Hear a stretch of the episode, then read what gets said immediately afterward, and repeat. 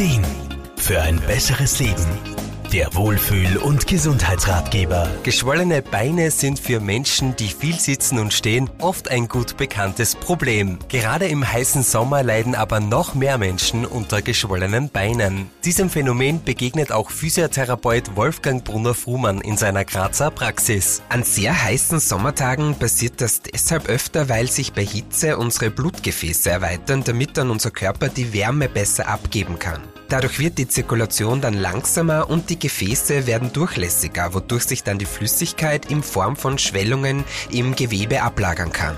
Schwellungen, vor allem starke und immer wiederkehrende Schwellungen, sind deshalb aber nicht unbedingt normal und einfach so hinzunehmen. Meist paart sich zur Hitze viel zu wenig Bewegung als Ursache. Aber gerade bei starken und anhaltenden Schwellungen, ja, da sollte man es ärztlich abklären lassen, weil es könnte zum Beispiel durchaus auch eine Venen-, Herz- äh, Lebererkrankung oder auch eine Nierenerkrankung dahinter stecken. Es gibt Warnzeichen, die man auf keinen Fall ignorieren sollte. Vor allem, wenn die Schwellung sehr schnell und stark auftritt, muss man achtsam werden. Wenn sich gar Symptome wie Fieber, Schmerzen oder Kurzatmigkeit, vielleicht sogar ein Druckgefühl in der Brust zeigen, ja, da muss man wirklich unbedingt sofort den Notruf wählen. Das gehört sofort abgeklärt. Steckt keine Erkrankung dahinter, sondern führt wenig Bewegung und Hitze zu den Schwellungen, kann man sich leicht Abhilfe verschaffen. Wolfgang Brunner-Frumann. Die zwei einfachsten Tipps sind wohl sanfte Bewegung machen und ja Hitze vermeiden, vor allem die direkte Sonneneinstrahlung. Und bei der Bewegung sollte man unbedingt darauf achten,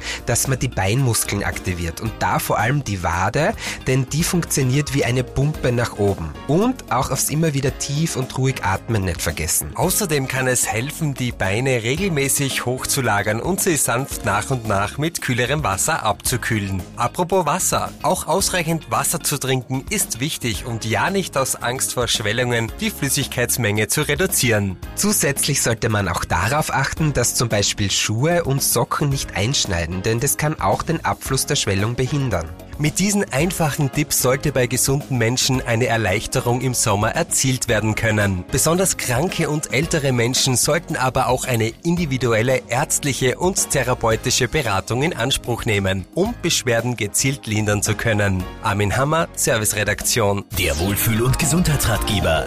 Jede Woche neu